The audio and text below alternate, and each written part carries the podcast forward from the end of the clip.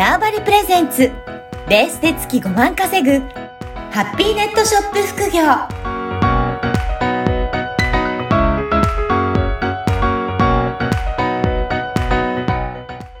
こんにちは、声ラボの岡田です。こんにちは。可能性を広げるネットショップアドバイザーのおじろです。おじろさん、今回もよろしくお願いします。はい。よろしくお願いします。今回どういったことを、えーテーマにお話しいただけるでしょうか？そうですね。えっ、と、まあ、今、ちょうど夏休みっていうこともあって、まあ、何か、あの、まあ、時間が少し普段よりゆとりが出て、はいまあ、そんな時に、新しいことをやってみようって思うことが多いかと思うんですけれども、はい。まあ、まあ、そういった方のために、もう一回ちょっと原点に立ち返って、うんあの、まあ、新しく副業を始めるはい。場合の、あの、まあ、副業を始めたい方向けに何かお話できればっていうふうに思います。そうですよね。やっぱりそういった時間のある時にちょっとずつ準備を始めて、手掛けていってやっていくといいと思うんですが、まず最初、はいこのネットショップ副業で考えると、まあ、最初に、本当に一番最初、何も知らないっていう状態の人であれば、どういったところから手始めになんか手をつけていくと良さそうですかね？えっと、そうですね。まず、もう本当に何も、まあ自分が例えば物を作ってるとか、はい。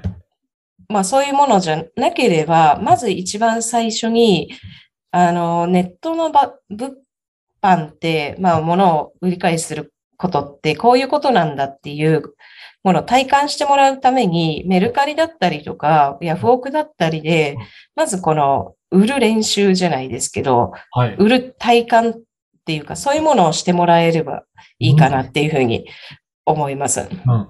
じゃあ、これメルカリとかヤフオクとかっていうことは、まずは家にある不要なものからでも、まず売ってお金に変えてみるっていう、そういったところですかね。そうですね。うん。で、いざなんかお金に変えようと思って、例えば不用品をやると、そこでやっぱりいろんな課題って出るんですよ。はい。例えば写真が綺麗に撮れない。うん。で、商品名に何つければいいあのあ、はい。で、文章っていうか説明欄に何を書けばいいのあっていう、やってみて初めて、あれって思う、あの、ことが出てくるんですね。で、はいすまあ、そこは最初はもう特に誰かの見よう見真似でもいいですし、まあ、ちゃんとそう真実さえ書ければ、うんあの、何か間違いで何が正解とかいうのもないので、一回それ書いてみて、で、売れれば正解。うんうん売れなきゃ何かを直さなきゃいけないっていう、あの、ことだと思うんですね。そこからがスタートだと思います。じゃあ、まず、あの、本当に行動して、出品してみるっていうところですね。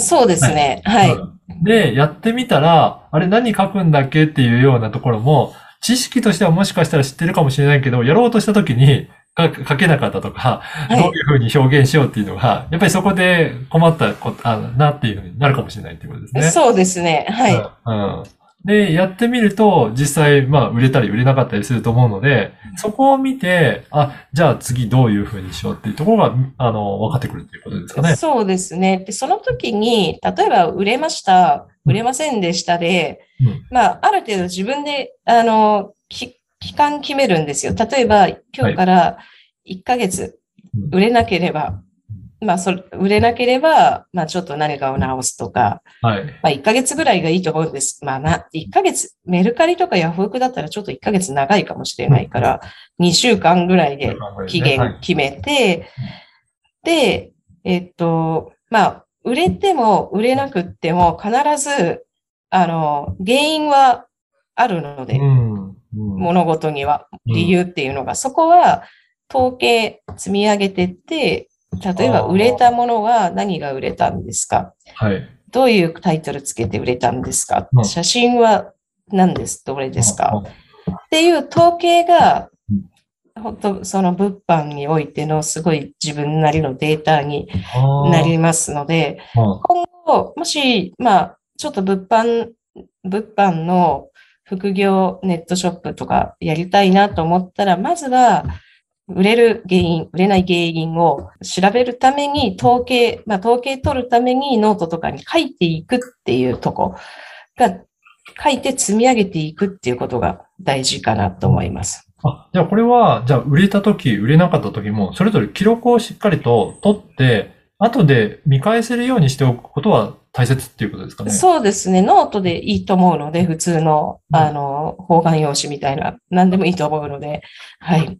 これ、記録しておくポイントとしては、例えばタイトルとか、なんか写真とか、そういったところで言うと、どういったものを残しておくといいですかね？やっぱりタイトルとか写真ですね。まあ、メルカリとかの、あの、後で売れた画面見ればもちろんわかるんですけれども、で、あとは出品してどれぐらいのペースで売れたか、はい。期間ですか期ね。間ですね。で、うん。それがやっぱり、あの、データになっていくので、うん。じゃあ、値段とかもどれぐらいで売れたかっていうので、だんだんそのあたりの相場感とか、そういうのも分かってくるっていうこと？そうですね。どうやったら売れるのかとか、で逆にどうしたら、まあ、うんと、どんな時は全然売れなかったのかっていう。で、まあ本当、一見当たり前のような、あ当たり前のことのように聞こえるんですけれども、例えば、メル、まあ、なん、うんと、商品って季節感ってめちゃめちゃ大事なんですよ。で、仮に真夏の、あの、めちゃめちゃ暑い時に毛皮のコートとか売っても売れないじゃないですか。で、なんかそ、でもなんか初心者で本当に初めてだとそことかもわかんなくなっちゃう場合もあったりして、あの、やっぱり書いたりとか気づくことで、それが、あの、学学びになっていくっていうところがあります。そうですね。やっぱり自分がいらないから今、あの、不要品として出すんじゃなくて、買いたい人はいどうして買いたいのかっていうところにちょっと気が回ると、また違った表現になったりとか、そうですね。なるっていうことですかね。はい。まあ、ちなみに私だったら真冬に毛皮のコートを売る方法があって、おうあの、オーストラリア旅行行く人 っていうタイトル書いて売っちゃう。だからなるほど。あ、季節が逆でも、うん、このシーンをちゃんとわかるようにしておく。そう。うん。あの、日本では暑いけどあの、南半球だったらこれであったかい、うんあの、夏休みが過ごせますよ、みたいな。そういう売り方して売っちゃう。うん、自分だったら。売りたければ。うん、そういうふうに、相手が欲しくなるようなシチュエーションを、あの、想像して、やっぱり出品するっていうことが。そうですね。う。うんん。でも、まあ、その、例えば、真冬に、あ、真冬じゃない、真夏にうん、真冬のコートを売るなんていうのは、まあ、それ、だいぶ、ちょはい。っと、あの、ひね、ひねくれた感じ、ひねくれたっていうか、あの、まあ、最初は多分思いつかないので、はい。あの、まあ、でも、やっぱ私もいろんな、あの、間違いがあって、あれ？と思って、でもどうしても売りたいときに、じゃあこれを今売るにはどうするかでいろいろ知恵絞って、あ、じゃあ、あ反対、地球の反対側のしに旅行行く人に売ればいいんか、みたいなのに、あの、たどり着いているので、でもそこはやっぱ経験うん。だと思います。じゃあ、これもいろいろなものをやってみて、これ、まあ、統計データっていうおっしゃいましたけど、そういった感じで、データが積み上がるくらいまで、やっぱり経験をこの積んで、えーはいいろいろやってみるっていうことが、まずは大切ですね。そうですね。はい。うんじゃあ、そういった意味でも、あの、いろんな種類のものをやってみるといいですかね？まずは。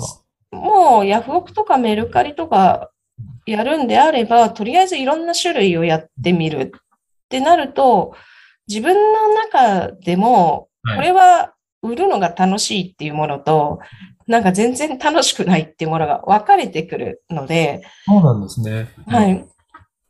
まあ、楽しいものは続ければいいし、楽しくないやつは別に、そんなわず、あの、一生懸命やんなくてもいいと思います。ああ、じゃあそういった、あの、やってみることによって自分の好み、好き嫌、はいい。あこれやってみたいとか、これ楽しいとかっていうのも出てくるので、そういったこともだんだん分かってくるようになるっていう。うん、そうですね。はい。それで、なんか、今度は、な好きなことを逆に言うともう仕入れてきうて、ん。くるぐらいにしても楽しくでできるはいうことですかね。そうですね。うんなはい。ありがとうございます。ぜひね、まず今日は本当に原点に立ち戻って、どういったところから始めればいいかっていうことで、まずはメルカリメルカリとかヤフオクのようなところ出店してみて、体験してみるっていうところが大切だなっていう、まあそういったお話をしていただきました。はい。はい。おじろさん、今回もありがとうございました。はい。ありがとうございました。この番組はバーチャルオフィス縄張りの提供でお送りいたしました。